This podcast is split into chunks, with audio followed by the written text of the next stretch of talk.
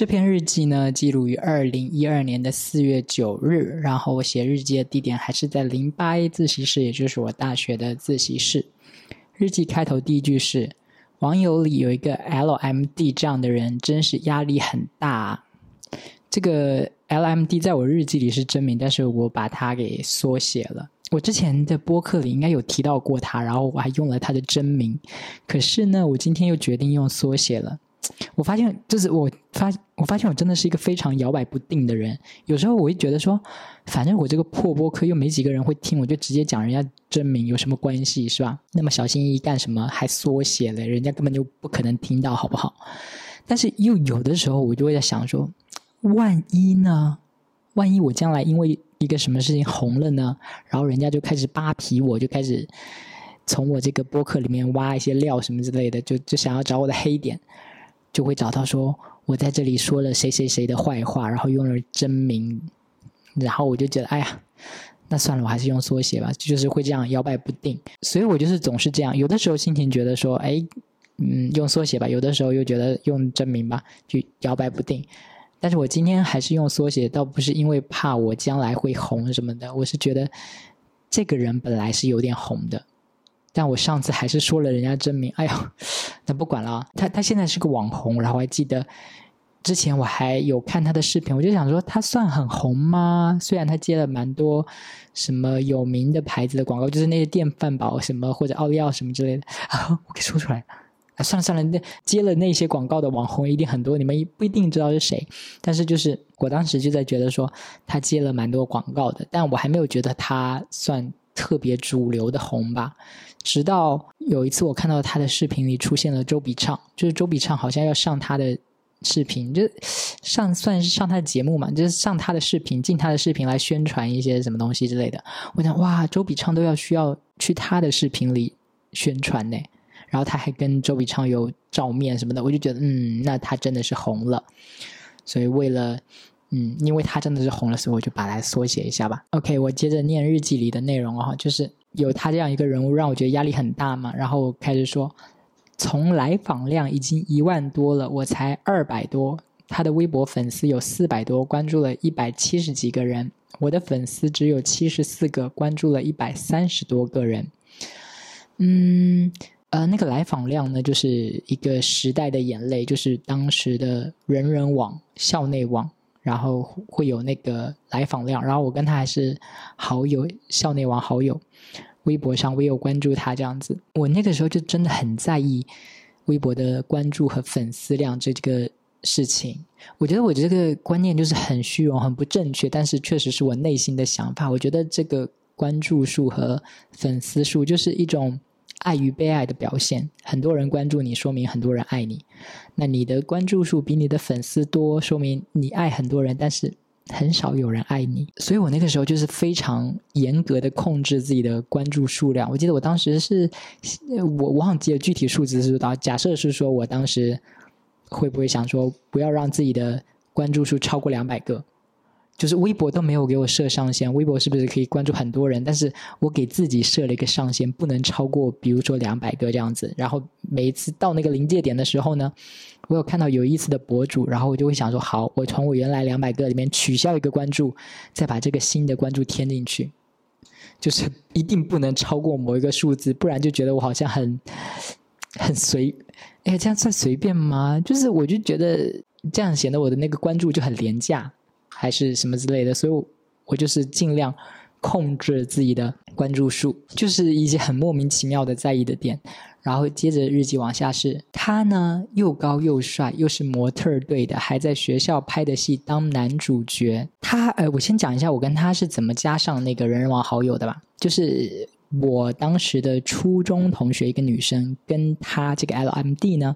是在同一个大学里面念书，后来那个女生去上一节类似大课，就很多不同班的人要一起来上的那种课，在一个大教室里面，我那个初中的女生同学呢就碰到了 LMD，她就觉得哇这个男生好帅，她就跟我分享一些什么琐事，就觉得他蛮喜欢这个男生的什么什么之类的，然后我就有耳闻这个男生这样一个人，我就去人人网上搜了他，并且。加了他好友这样子。然后他就是像日记里说的，就是又高又帅，又是学校的模特队里的。然后我记得那年是他们学校拍一个什么微电影宣传校园之类的，他就是当了那个微电影的男主角。好，然后我日记接下来说，其实我想问为什么会这样？我觉得这个是什么破问题？我这个日记在里在问什么？什么叫为什么会这样？我在问什么？在问为什么人家又高又帅又是男主角吗？嗯，什么烂问题啊？然后日记接下来是说，感觉他已经半只脚踏进娱乐圈了，不仅在网上拥有高人气，现实生活也受人追捧。我怎么感觉这句话很像在报道什么东西的样子？而且那个时候对娱乐圈的理解也是非常的模糊吧，就只是一部微电影的男主角，你说他半只脚踏进娱乐圈了，拜托，离娱乐圈还差了十万八千里，好不好？日记接下来说，微博粉丝真的还是看人吧，我发了那么多原创，也只有那么些个粉丝，而他好像都只是在转发而已。果然吧，大家都是冲着帅哥去的。你们能听出这句话有多酸吧？就是。潜台词就是为什么我这么努力的发原创微博，我还是不涨粉？可他就是转发，就因为好看，他就有那么多人喜欢。而且后面那句“大家都是冲着帅哥去的”这句话，就是其实也不对呀。我觉得更像是一个借口给自己开脱。就是为什么我不被喜欢呢？只是因为我长得不好看而已。但真的是而已吗？很有可能是你不够好看，然后你又不够有趣，你又不够巴拉巴拉巴拉，你有很多不够被喜欢的点，不仅仅是你不好看而已，对吧？因为我觉得很多人会这样说，就是说啊，我就是不好看，所以导致我人生很多什么什么失败之类的。但是，难道长得不好看、不帅、不美的人就一定没有人追捧了吗？就并不是啊，长得好看肯定是好事，有优势，但是不好看。而有意思的人还是能吸引到很多人嘛？比如说那个什么郭老师啊，比如说那个脱口秀的徐志胜呐，对不对？就是我觉得人家会很轻易的承认自己不好看，但很少有人会愿意承认自己不够有趣。我也不愿意承认我不够有趣，我觉得我还是挺有趣的。就是对，就是会这样，就是会说啊，我不被人喜欢，只是因为我不够好看。但大部分人不会愿意承认，说是我的个性或者是。我的思维这些有问题，对吧？日记里接下来是说，我是不是内心里幻想他会喜欢我？可是可能事实上他却在想，我也太普通了吧？我是不是其实有在内心里幻想过他会喜欢我？是的，我确实是有幻想过他是不是有可能会喜欢我。我就是最喜欢幻想这些横刀夺爱的情节了，就是。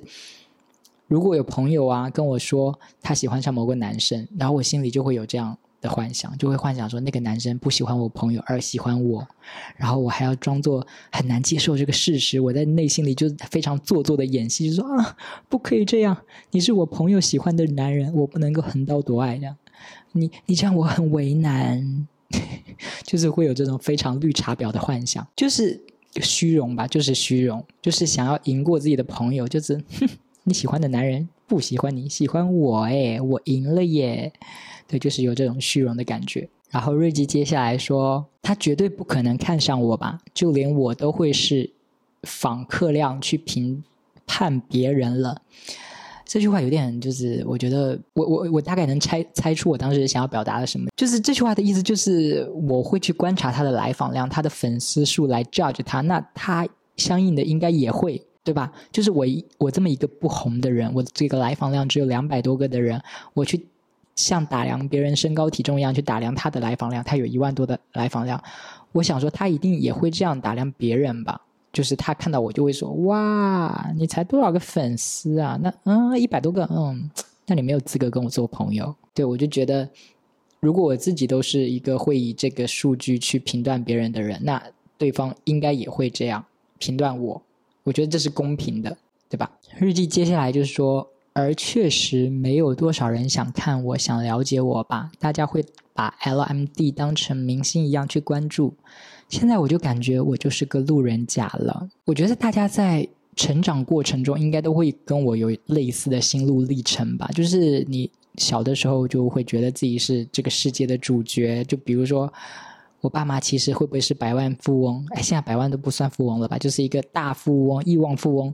但是他为了让我体验生活，就假装是穷苦。其实到了后面，他刚他会那个暴露身份，然后我就成为一个什么什么这样的富二代之类的，就是就是会有那种觉得自己是世界的主角，自己身上有隐藏剧本还没发挥出来那种感觉。但是你就是慢慢的、慢慢的成长，就是发现说啊，并不是所有人的。目光都注意在我身上的，然后慢慢慢慢就发现说，呃，nobody cares about you，你就是一个路人甲，就是大家都不在乎你，你根本就不重要，你就是会意识到，就是在成长过程中就慢慢意识到说，啊，自己原来没有那么有存在感，自己没有那么重要，自己根本就不是舞台的中心，自己就是一个路人甲。然后日记接下来说。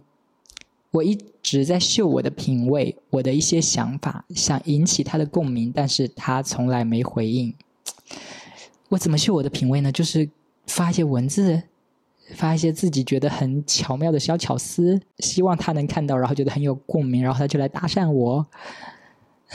对，我觉得那个时候我就是还没有意识到自己是路人甲，就以为自己是偶像剧女主角，你知道吗？所以就会会有这种妄想，就觉得说我会因为一些文字想法引起他的共鸣，然后他来跟我亲近这样子。你们不觉得偶像剧的女主角不论做什么都会让男主角爱上吗？就经常做一些莫名其妙的事，比如说把咖啡泼在男主角身上啊，或者别的女生都在跪舔男主的时候，他就跟那个男主硬要吵架，然后男男主就会。脑脑回路非常不正常的说：“哇，这个女人好特别啊！”然后就开始偶像剧对女主角的追求，对吧？就是无论女主角做什么莫名其妙的事情，男主角都会爱上她。就是偶像剧里就是这样子的。而我沉浸在这个幻想里，就是觉得说，我也希望我做一些事情可以引起他的注意。就我发一条什么消息，他就会读到，然后就说：“哇，这个家伙好特别啊！我要多了解了解他。”对，就是那个时候，我会有这种幻想、妄想。但是，其实你你不是偶像剧女主角，这男主角不会这样爱上你的，不会这样莫名其妙爱上你的。通常还是看你长得够好看才会爱上你，对吧？然后日记最后一句是说：“我不能再纠结于他，我要有自信，要潇洒，要不屑呀。”哎，读了我这么多篇日记，我就发现我真的是一个很容易因为看到别人比我优秀，我就开始纠结的人。我就会觉得啊，我自己不如人家，然后我就会陷入莫名其妙的沮丧，然后自己给自己添堵，然后就是自己在日记里给自己喊口号，要自信，要潇洒呀。但是没那么容易，对吧？这个性格这种事情，并不是你喊喊口号就能达到的，就不是你喊喊自信潇洒，你就真的能自信潇洒的，对不对？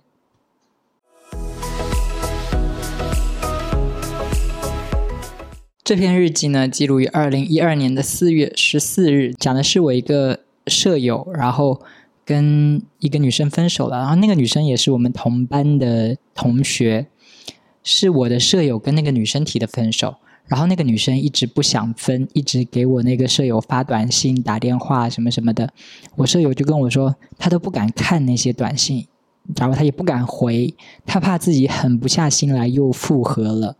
但是他又不那么喜欢那个女生，所以他就是很纠结嘛。因为一方面他就是实在不喜欢那个女生了，但是那个女生一直在求复合，他又有点心软。但是他又很真切的知道说他不想跟那个女生再在一起了。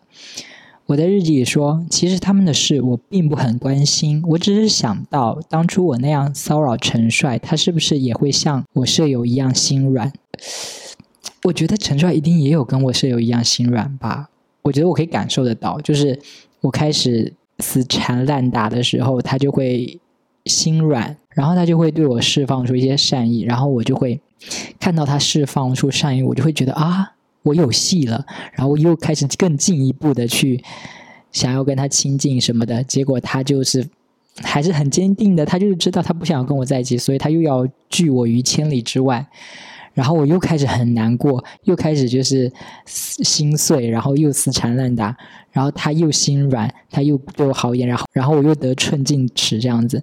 我觉得就是我跟他一定有这样的轮回，他一定当时是有心软的，对。然后呢，日记里就是我那个舍友跟我说，他的副部长一个胖胖的女生，跟他的情况是一样，就是我那个舍友蛮胖的，然后。他的一个什么副部长也是胖胖的，但是他们两个都是甩别人的那个。我就在日记里说，我最大的疑惑就是怎么各种人都有人要啊！我真的好刻薄，我那个时候就是很容易觉得啊，你这样都有人喜欢我。我日记的潜台词就是说，你们这两个胖子都有人喜欢，你们还甩别人呢啊！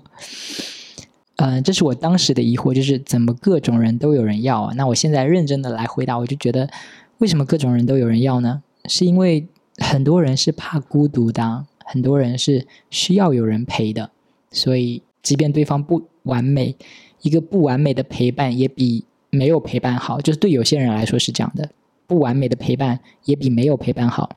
但是有些人像我是觉得不完美的陪伴，那就不如不要不完美的陪伴。还不如一个人，我我是这样觉得。我不知道是不是因为就是我太在意性吸引力这件事情了。就是我想到的在一起，就是说就是要 make love，就是要有性，就是要有性吸引力。只要你没有吸引，只要你看起来没有性吸引力，你就不应该被人喜欢。我自己内心可能是这个想法，但是有些人。跟我不一样的，他们可能不这么想，他们想说在一起就是要一起生活，一起吃饭、逛街、看电影什么什么的，这些是生活的大部分。那如果没有，即便你对我没有性吸引力，但是因为你陪我做了前面那件事，那后面那个关于性事，我就是凑合的跟你做一下也可以。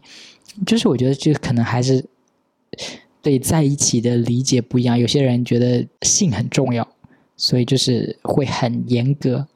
我这样说对吗？所以我就是会对有些人的外形那么严格吧，我就是觉得说你这个外形看起来就是没有任何性吸引力啊，所以我不会想要跟他在一起。但是在别人的眼里看起来就会觉得说，虽然没有性吸引力，但是他可以陪我逛街、吃饭、看电影什么的，他还是拥有这些功能的。所以这些人还是会被人要走吧，对吧？日记里最后一段就是说。我发现我真的跟人相处久了，就会狂挑别人毛病。一些原来可以忍受的东西，现在却觉得很厌恶了，好像渐渐有点反感小文了。嗯，对我我我真的是一个这样的人。十年前我就发现了我是这样一个人，就是我跟人相处久了，我就是会。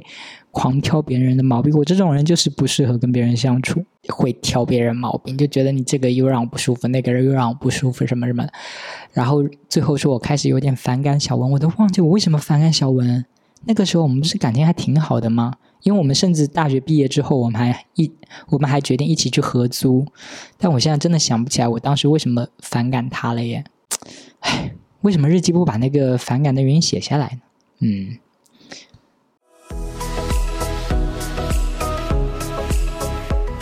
这篇日记呢，记录于二零一二年的二月二十一日。我发现我真的日记又是乱记，就是之前明明都记到了四月多了，然后现在又回到了二月。这篇日记呢，我是在宿舍的床上写的，就是我有记下我的写日记的地点。讲的是一个什么事情呢？讲我去参加校十佳了。就之前我没有成功的那个是院十佳，就是我们学院的那个十佳选歌手赛，我没有进入后面什么什么的。但这一次呢，我去。参加了校十佳，就是更大型了。然后我就是很紧张，我非常的紧张。然后日记里就是说我刚到的时候，发现人好多，我就不敢去那个签到，我就一直在等我那个一个同班的女生同学到了之后，我才敢去签到。因为我就是觉得很紧张，我会觉得说，根据日记里就是觉得说我外形不如人。我那个时候就很明显的自卑，我就觉得其他人都是俊男美女、帅哥什么的，他们的外形就很棒，但我很怕说我出现在他们那里，然后我就自己觉得说他们会在内心里想说：“哟，这种人也敢来参加啊？” 就是我我自己想象，就是觉得会被这样嘲笑，所以我就非常紧张，我就不敢去签到，就一直等到我那个女生朋友来了，我才去。然后我当时唱了张惠妹的《掉了》，就是吴青峰给她写的那首什么“黑色笑颜掉了，雪白眼泪掉了，该出现的所有表情瞬间掉了，瞳孔没有颜色，结了冰的长河，回忆是最可怕的敌人。就是这首歌，然后那个地点是在学校的一个大礼堂里，我们就是轮流上台，评委就坐在对面，举着个牌子。他就是听的差不多，他就会举起一个 stop 的牌子，就说你别唱了，好，你可以下下一个了。我当时就唱到胸口没有快乐这句，他就觉得是吧？胸口没有快乐这句话在哪里？反正就是唱到胸口没有快乐这句的时候，那个评委就举牌 stop。不过后来就是因为那个女生，那个女生陪同我的呢，她是在院十佳里面拿到了很好的成绩，她就是进了十佳。但是呢，她唱到一半也被那个老师举了 stop，我就心里平衡了很多，不然我应该会觉得非常的沮丧，就觉得啊，我又很糟糕这样子。嗯，然后整篇日记其实就是在说我很不自信这回事，就是觉得我很很紧张，不够自信导致我很紧张，然后我也不想我这么不自信。但是像之前的日记讲，又不是说我让自己自信就能自信起来。我就在日记里想说，可是我，可是不是我不想自信，因为那些确实是事实。那事实就是说我外形不如人家，唱的也不如人家好，对吧？所以我也没理由自信啊。我到底要怎样摆脱紧张？假设我是一个很潇洒的人，我会说些什么？就是日记到这段来说，就是我开始想象说，如果。我是一个很潇洒的人，我会怎么？我会用什么心态来呃面对这个事情？我会说些什么？然后日记里是这样说的，就是假装如果我是一个很潇洒的人，我会怎么说呢？日记里是这样写的，就是只是站上去嚎两嗓子而已，没有人会评断你，就算人家觉得你唱的不好又怎么样？对我觉得这就是一个潇洒。自信的人会说的话，只是站上去嚎两嗓子而已，没有人会评断你。就算人家觉得你唱的不好，又怎么样？然后我在后面括号写写了四个字：我不甘心。我想要假装成一个很潇洒自信的人来说，来说了那段话，但最后我发现，说我还是不甘心呐。我原来最大的心理障碍是我不甘心。就是，但我觉得这个方法很好。遇到一些纠结的事情，然后你想象，你如果是一个很潇洒、很自信的人，你会怎么应对？虽然好像在这篇日记里面也没有就是安慰到我，也没有让我变得潇洒、潇洒自信，但我觉得这是一个蛮好的方法，以后可以接着用。以后遇到了什么纠结的事情，就想说，就想说，如果我是一个很潇洒、很自信的人的话，我会怎么应对？然后我就假装我是那个。很潇洒、很自信的人的应对方式来应对好了。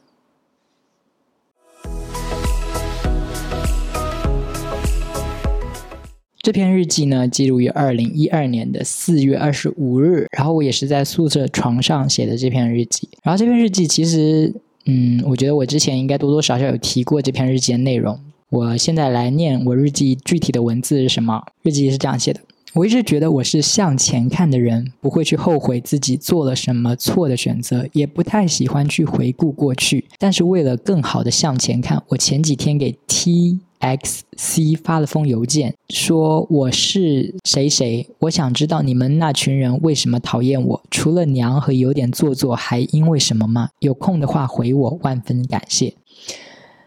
对，就是我二零一二年是我大一下学期了，对吧？然后我就想起了我的那些高中排挤我的那几个男生，我我好像在我刷微博的时候刷到了其中一个男生的微博还是什么，还是 QQ 空间什么什么之类的，就是我我忘记我是在哪里看到了那个男生的 QQ 号或者是 QQ 邮箱之类的，我就想说，哎，我有点想要问他这回事，我为什么会想要问他这回事呢？就是我想要跟过去有个了断之类的。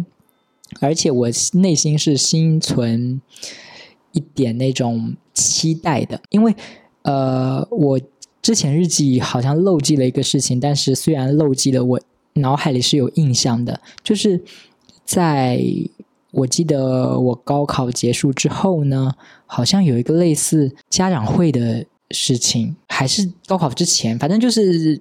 那那段期间就是高三最后的阶段，有一次有一个什么家家长会的情况，然后我跟我妈一起去参加的。那个时候呢，这个讨厌我的男生呢，这个 T X C 呢，他是负责帮老师做一些事情，老师好像要发一些表格，然后需要登记什么什么之类的吧。但是他没有笔，他就需要借一支笔。可是班上那么多人，他居然向我借笔，耶！我不知道为什么，就是。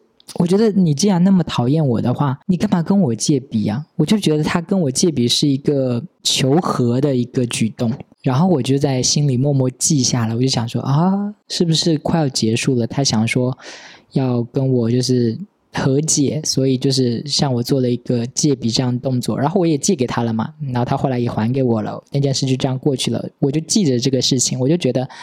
他是不是有心想要求和这样子？但是过了一年之后，我大一的下学期的时候，我又想起了这件事，然后我就内心有这个冲动，我就是想要知道说为什么你们那个时候那么讨厌我，然后我就发给了他，就说他有空的话可以回我，万分感谢。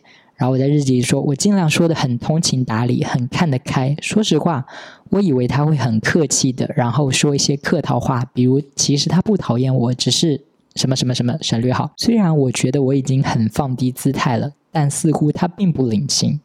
他回复了我，去问 PQC，就是 PQC 是另外一个也讨厌我的男生。就是他的意思好像就好像说他其实没有故意要针对我，是 PQC 要故意针对我，可以这样理解了。然后日记里是说没有任何符号标点，我倾向于把这理解为不屑厌恶。